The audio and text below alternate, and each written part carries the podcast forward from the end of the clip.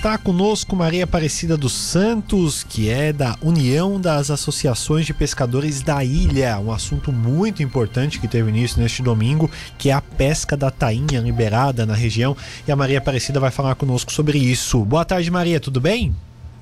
Boa tarde, tudo bem com você, Marcos Vinícius? Tudo certo? Tudo bem, graças a Deus. E tivemos o início aí da safra da tainha, liberação da, da pesca da tainha neste domingo. E como é que tá a expectativa do pessoal da região da ilha, da região de, de, de Laguna Maria? Olha, Marcos, aqui, né, lá em Laguna a gente está assim com uma expectativa de uma safra que seja boa, né? Porque os pescadores, eles têm assim os seus custos, né? Uma uma embarcação hoje para ela estar totalmente, né, é, habilitada para pesca, eles têm muitos custos nas redes, nas embarcações, né? E, e, a gente acredita, nós estamos otimistas que seja uma safra boa, né? Ano passado a gente conseguiu que eles conseguissem fazer uma captura boa, né? Do pescado. E esse ano a gente também está é, tá com esse pensamento positivo, mas tudo depende né, da situação climática, né, Marcos?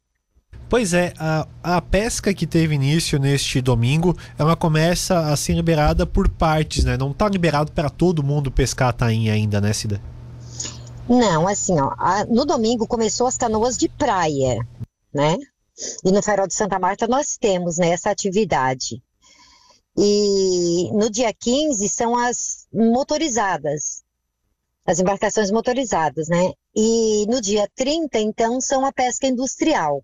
Mas nós estamos com um grande problema dentro da safra da tainha desse ano, que embora a expectativa é que a gente tem que seja uma boa safra, mas existe a preocupação na legislação. Hoje até nós estamos aqui em Florianópolis com os pescadores, porque nós temos é, 35 embarcações do nosso estado que não foram contempladas para a safra da tainha desse ano com a licença. Então, isso está trazendo um transtorno, né? Tem pescadores do Cabo de Santa Marta hoje aqui também. Os, os, pescadores fizeram um acampamento aqui em frente do mapa, então desde as 8 horas da manhã. A gente já teve uma reunião com as instituições dentro do mapa para conversar sobre encaminhamentos.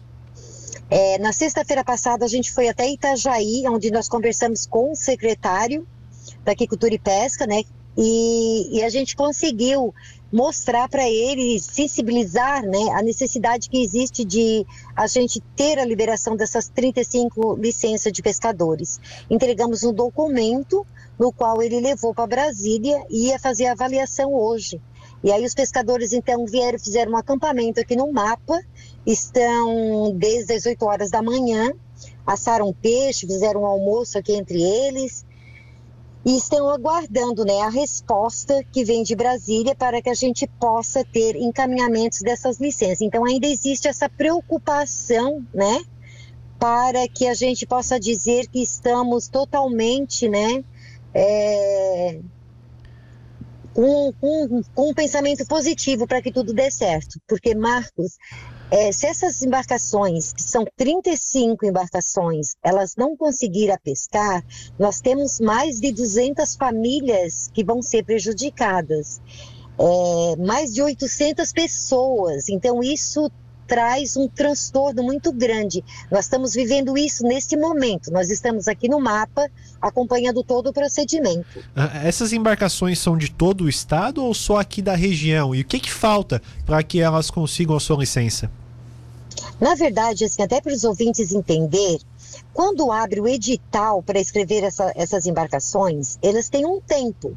Então, em 2020, nós tivemos 30 dias para inserir no sistema essas embarcações com toda a documentação. Em 2021, nós tivemos 15 dias. E agora, em 2022, a gente teve apenas cinco dias sendo que o último dia foi fechou o sistema às 9 horas da manhã.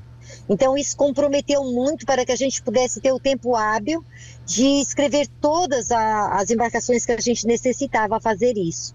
E outra parte também que houve alguma falha de documento, que sempre no recurso elas, elas elas eram reconhecidas, sabe? Que tem o segundo momento, né? A gente faz a inscrição e depois tem o recurso daquela inscrição se precisava inserir algum documento.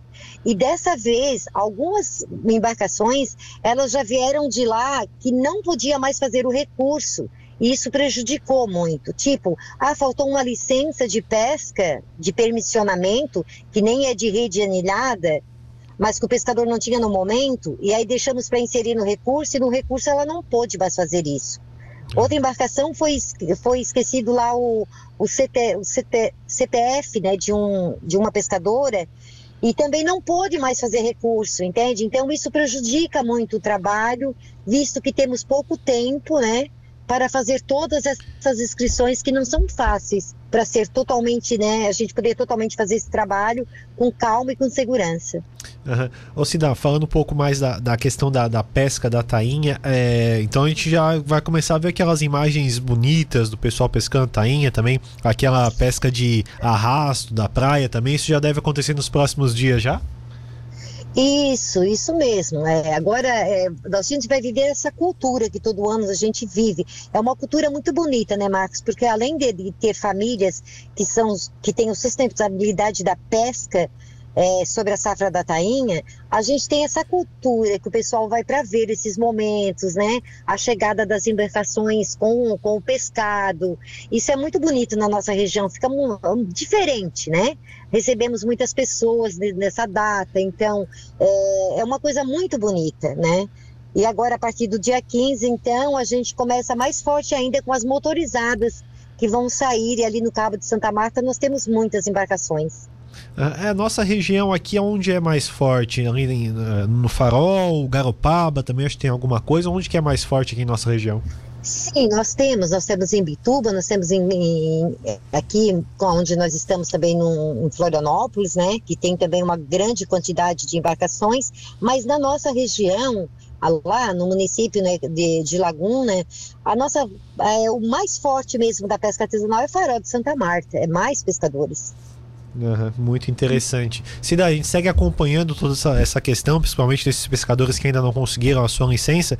E a Rádio Cidade está aqui à disposição para qualquer informação. Você sempre sabe que pode contar aqui com a Rádio Cidade. Muito obrigado pela sua entrevista. Obrigada e Deus abençoe vocês.